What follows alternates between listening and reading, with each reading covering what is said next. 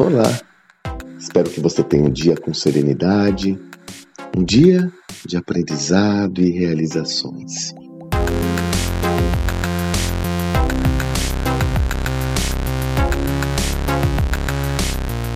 Já comentei com você aqui, existe uma, um momento da nossa imersão em mentoria, gestão da manhã na prática, que é absolutamente especial.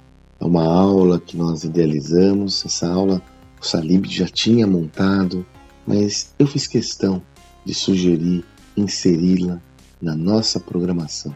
Essa aula é Desvendando o Pensamento de Peter Drucker. Só vou dar o contexto para vocês para trabalhar um insight que eu tive mais uma vez, vendo pela sétima vez a mesma aula do Salib. O Salib foi um dos poucos brasileiros que interagiu com Peter Drucker. Peter Drucker é o maior pensador da administração moderna. Ele era conhecido, apesar de detestar essa alcunha, como o guru dos gurus. Tudo ou muito do que conhecemos hoje tem origem no pensamento de Drucker. E ele está sempre presente nos nossos estudos de uma forma muito ativa, porque nós reconhecemos muito da origem desse pensamento como algo fundamental para o entendimento do futuro. Eu sempre comento isso, né? Nós não estudamos a história para entender o passado. Nós estudamos a história para entender o presente e ter pistas a respeito do futuro. Pois bem, e aí o Salib preparou uma aula onde ele compartilha tudo o que ele aprendeu com Peter Drucker. É, como eu disse, ele foi um dos poucos brasileiros a interagir com profundidade com Drucker. Estiveram muito juntos na HSM. Ele mostra, por exemplo, na, durante a aula um fax que o Drucker mandou para ele, comentando como ele é agradecido pelo Salib. Uma coisa interessantíssima. Mas o que eu quero chamar a atenção para você é em relação a uma, um dos insights que novamente foi despertado por mim, a despeito de como eu já comentei, ter assistido essa aula inúmeras vezes. É, Salib comenta que Peter Drucker detestava ser chamado de guru.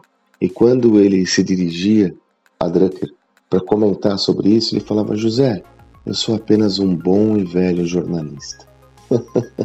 eu sou apenas um velho jornalista. Porque a formação dele é exatamente essa.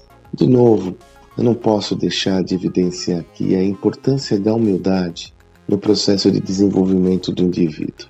Arrogância é o começo do fim. E é fácil a gente falar.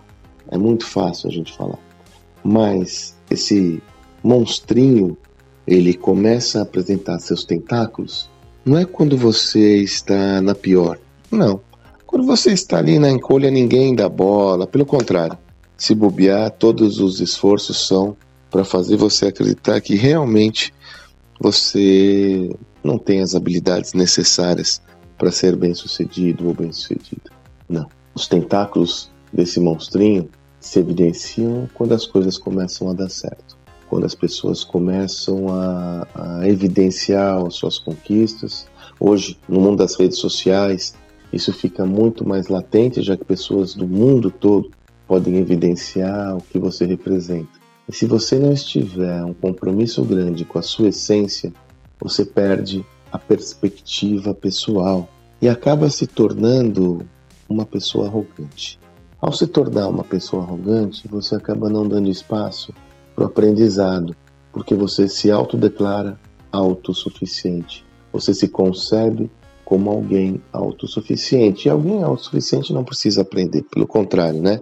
Já sabe tudo.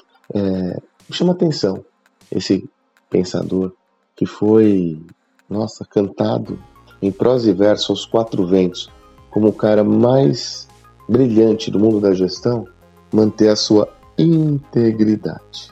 E essa eu acho que é a palavra-chave. Aliás, são duas, né? Essência e integridade. Assim, mais uma vez, eu quero trazer a você essa referência que para mim é central.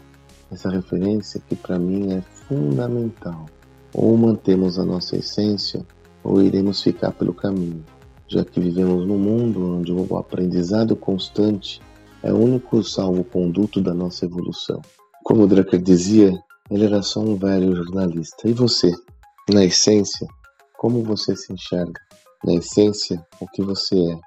Manter a humildade é essencial para o nosso desenvolvimento. Espero que você tenha um excelente dia e até amanhã.